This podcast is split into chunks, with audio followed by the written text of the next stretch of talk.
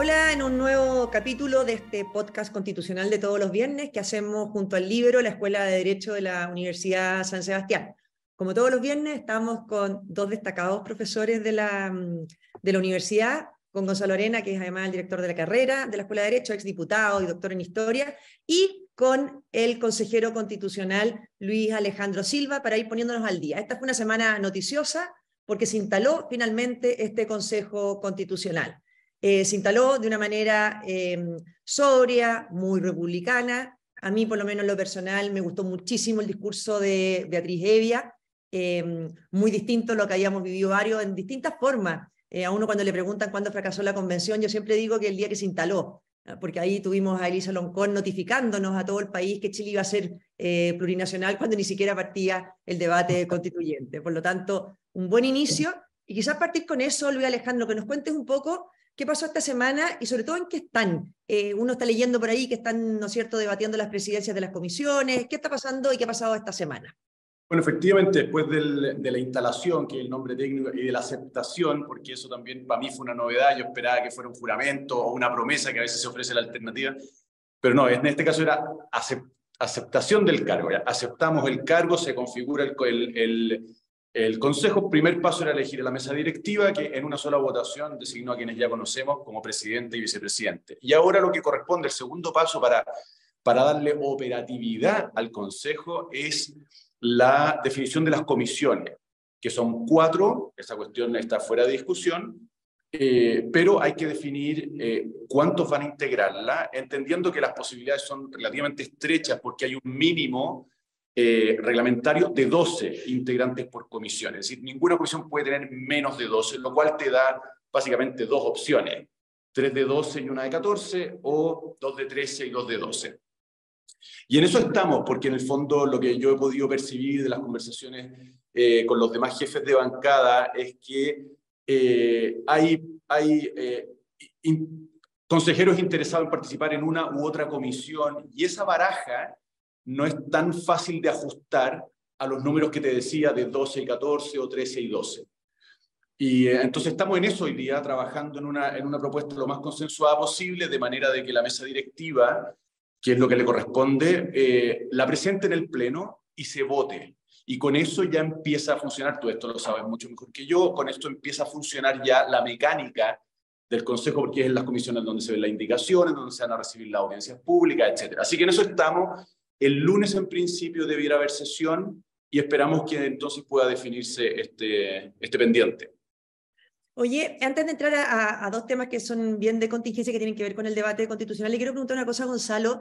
Eh, ayer salió, eh, me acordé ahora, ayer salió una entrevista a uno de los consejeros, a Yerko Lubetich, eh, que a mí por lo menos me llamó muchísimo la atención porque decía, en lo que hay acuerdo en la Constitución y en lo que no hay acuerdo para la ley. O sea, decir, en lo que a mí me gusta, que quede en la Constitución, y en lo que a mí no me vaya a gustar, no, no, no, no se resuelva y que quede para la ley. ¿Cómo ves eso y qué riesgos tiene eso hoy día en un Chile como este?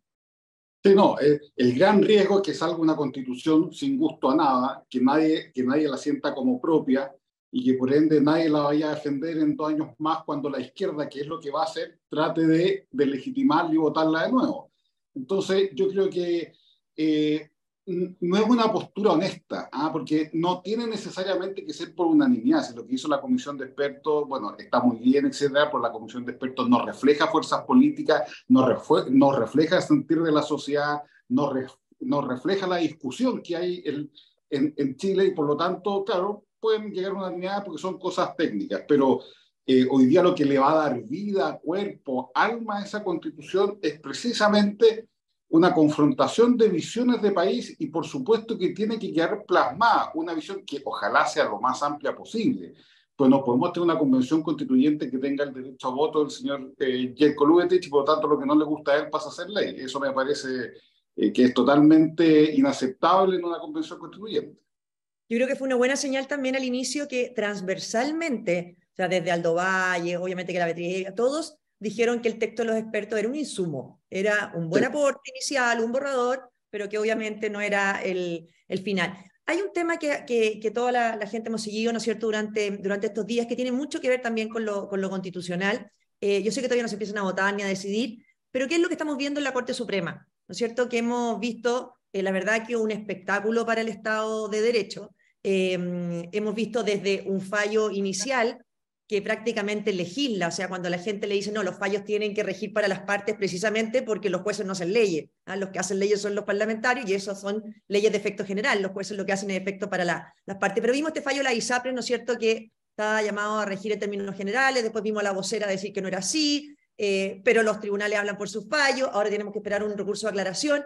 Todo este tema del activismo judicial, o sea, de los jueces decidiendo a través de su sentencia, políticas públicas o prácticamente legislando, eh, ¿qué implicancias tiene o, cómo se puede eh, abordar a futuro en una constitución?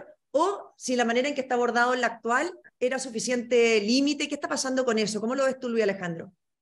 El tema es interesantísimo y muy pertinente para la discusión constitucional porque lo que está en juego finalmente, y el ejemplo de ISAPRE eh, es buenísimo, es la separación de los poderes.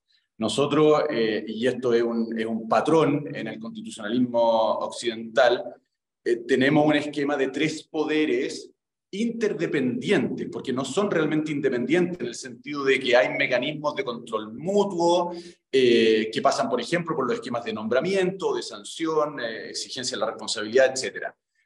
el caso de ISAPRE es un excelente ejemplo de eh, de cómo un poder puede terminar ejerciendo las funciones de otro poder. Como tú bien decías, el fallo de ISAPRE, y es, un poco la, polémica que se ha levantado con, con la vocería de Ángela Ibanco, que, que, además renunció, el fallo de ISAPRE eh, extiende sus efectos impropiamente a un montón de personas que no fueron parte del litigio que motivó la sentencia. En la práctica puede decirse que esa es una ley disfrazada de sentencia porque tiene efectos generales y no particulares, que es lo propio de la sentencia. La Constitución tiene que establecer mecanismos, primero tiene que explicitar que el Poder Judicial, como cualquier otro poder del Estado, el Ejecutivo o el Legislativo, tiene su esfera propia y no puede salirse de allí. Y después establecer mecanismos que aseguren que eso sea así o que den el mejor eh, la mejor garantía posible, entendiendo que el poder del Estado siempre hay un punto por donde se fuga la soberanía, podríamos decir. Y la segunda observación, para no alargarme demasiado, Marcela, es que interesante que en el caso de ISAPRE, cierto, hay un protagonismo de la Corte Suprema muy visible porque son los que dictan el fallo, pero aquí también hay una complicidad pasiva por parte del legislador, particularmente del Congreso, porque recordemos que la Corte Suprema ha estado resolviendo cientos de miles de recursos de protección hace más de 12 años, sin que el poder político se haga cargo del, forado que estaba originando esta avalancha de recursos de protección. Y por lo tanto, esta sentencia, que de alguna manera encubre una ley, eh, se hace cargo, se está haciendo cargo impropiamente, pero se está haciendo cargo de una omisión del legislador. Por lo tanto, también en la discusión constitucional, precisamente a propósito del fallo ISAPRE, es muy interesante pensar qué mecanismos vamos a tener para estimular, dicho así de la mejor manera posible, estimular al legislador a hacer la pega. Muy bueno. Oye, Gonzalo, ¿y tú cómo lo, cómo lo ves? O sea, ¿crees que los mecanismos actuales se quedan cortos? Eh, ¿Cómo ha sido en la historia también un poco esta relación eh, Poder Judicial-Legislativo en Chile? Sí, bueno, eh, Luis Alejandro lo ha dicho muy bien. O sea, esto realmente, eh, creo yo, es, peligroso. ¿ah? Y lo que demuestra esto es que cuando uno anda siempre por la cornisa, tarde o temprano se, va a caer. Y eso es lo que les pasó hoy día, porque esto, este tema de, sobrepasar sus atribuciones por parte de los jueces y el activismo judicial lleva bastante tiempo, siempre radicado en la tercera sala, siempre con el, mismo juez que lidera este tipo de cosas. Y no solamente eh, se pueden producir problemas graves como la de ISAPRE, sino que además pueden generar dramas humanos muy grandes. Yo me tocó participar mucho en el tema eh, de los remedios, por ejemplo. Ah, hay ciertos remedios que son muy caros que las políticas públicas no pueden abordarlo porque implica dejar de lado otros remedios que son mucho más masivos, que pueden ser mucho más efectivos. Eh, por, eso se hizo la ley Ricarte Soto, etcétera. Pero hace un tiempo los tribunales han empezado a decir, mire, usted tiene que darle este remedio que me, me acuerdo todavía un caso que decían que era el remedio más caro del mundo, que era un remedio que costaba como 700 millones de pesos, etcétera, con una, eh, con, con una capacidad terapéutica cuestionable, muchos de ellos, esos casos patrocinados por los mismos laboratorios que hacían esos remedios, por lo tanto había toda una suerte como de, de, de complicidad y lo que hacía la Corte es, bueno, el Estado tiene que otorgarle este remedio. Entonces lo que pasa es que ya no hay una política pública de salud sobre cómo vamos a enfrentar las distintas enfermedades, sino que quién llega primero al tribunal, quién muestra el caso más dramático, y eso va decidiendo las políticas públicas en Chile, y eso es dramático porque, como bien lo dijo la ministra Vivanco, ellos no estudiaron cuando dijeron este fallo, nunca estudiaron, ni vieron costos, ni vieron impactos, ni vieron cosas que son propias de las políticas públicas y no de los jueces. Así es. Y hay otro tema que también ha, ha sido bien dramático esta, esta semana, ¿no es cierto?, con, con estas guaguitas que han fallecido con, por falta de, de atención eh, médica, por falta de cama. Cuando fue la pandemia, yo me acuerdo que una de las primeras medidas que toma en ese minuto el gobierno y el ministro de Salud fue unir la red de salud pública y privada y manejarla como una sola red para atender la pandemia. Y ahí mucha gente entendió, ¿no es cierto?, que el rol subsidiario del Estado, que está, ¿no es cierto?, garantizado en Chile, eh, no impide, sino al revés, tenía todas las herramientas para esta cooperación eh, público-privado. Cuando hoy día vemos en riesgo no solamente el derecho, o sea, el derecho a la elección en materia de salud, que las personas pueden elegir un, un proveedor privado, eh, vemos en riesgo, ¿no es cierto?, la existencia de un sistema de salud privado, pero hemos visto al mismo tiempo cómo el sistema de salud público no da abasto en un país como Chile. Eh, con mayor fuerza se hace necesario preservar la salud privada. ¿Cómo has visto tú desde el punto de vista constitucional, Luis Alejandro, este, este debate porque efectivamente pone en el ojo la importancia de tener ambas salud de muy buena calidad y con la posibilidad que existe hoy de funcionar coordinada. Bueno, muchas ideas se me ocurren. Obviamente este es un muy buen ejemplo de la discusión que se da en el eje subsidiariedad, Estado social y democrático de derecho, ¿no? ¿Cuánto debe asumir el Estado en la provisión de salud? Las bases, y esto hay que recordarlo, las bases que son como... Eh, la matriz de este proceso constitucional establecen que el Estado y los particulares concurrirán, ¿no es cierto?, o participarán ambos en la satisfacción de las necesidades sociales. Por lo tanto, en principio la Constitución no debería cerrarle la puerta a los particulares en ninguno de estos ámbitos, seguridad social, salud, vivienda, educación, etc. Es una primera cuestión. La segunda cuestión, la participación de los particulares es conveniente desde el punto de vista constitucional porque empíricamente ofrece mejores tasas de satisfacción, una mayor efectividad ¿no? a la hora de satisfacer eh, o de proveer salud. ¿no? Es decir, la población está mejor cuando los, los eh, privados intervienen porque hay una mejor gestión. ¿no? hay una mejor gestión de los recursos. Pero aunque no fuera así, incluso aunque no fuera así, hay una buena razón constitucional para preservar ese ámbito de autonomía para que los particulares participen, que es evitar el monopolio estatal en una materia tan sensible como es la salud de las personas. Hay que recordar que la Constitución, por lo menos desde mi punto de vista, eh, tiene como finalidad última impedir que el Estado se transforme en tu peor enemigo. Si tú al Estado le das el monopolio de la salud, evidentemente que le estás dando una herramienta, una palanca tremendamente eficaz, ¿no? Para eh, imponerse, ¿no? Y el hecho de que existan proveedores particulares de salud amortigua. Amortigua el efecto que el Estado puede tener sobre la ciudadanía. Así que también por esa razón, eh, constitucionalmente hay que velar porque los particulares puedan participar en salud, que es el caso que, que tú estabas describiendo, pero también educación, seguridad social, vivienda, preservación del medio ambiente, etc. Hoy día leía a Felipe Schwemberg, ¿no es cierto?, que es un intelectual bien, bien destacado, Gonzalo, y ahí te quería preguntar, porque él decía, claro, Estado social y democrático de derecho, que es muy fácil que la gente se le olvide la parte y democrático de derecho. Y si es democrático de derecho, no hay ninguna razón para impedir toda la libertad, ¿no es cierto?, a los privados para poder participar en la provisión de, eh, de derechos sociales y de, y de bienes públicos. Dicho en simple, además, por una razón de eficiencia, como dice eh, Luis Alejandro, y también de libertad. Eh, ¿cómo, ¿cómo, lo ves tú, que además tienes también bastante experiencia habiendo trabajado en el, en el Ministerio de Salud, asesorando por ahí? Sí, yo, yo me acuerdo que en la comisión de expertos, uno de los expertos de, de izquierda decía que él no podía votar a favor de algo que constitucionalizara las ISAPRES, cuando le dijeron que había que establecer la elección entre público y privado.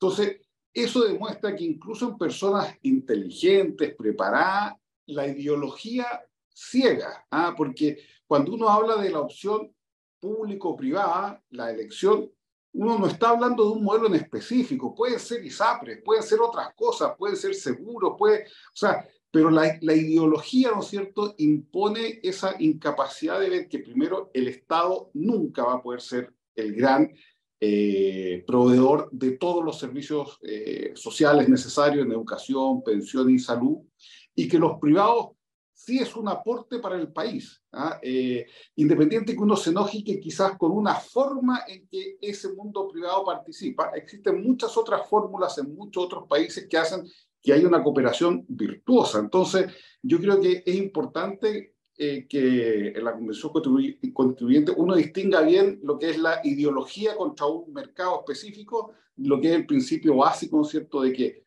públicos y privados son los que solucionan los problemas de verdad cuando están coordinados, como tú mismo dijiste, Marcela, eh, como vimos en la pandemia.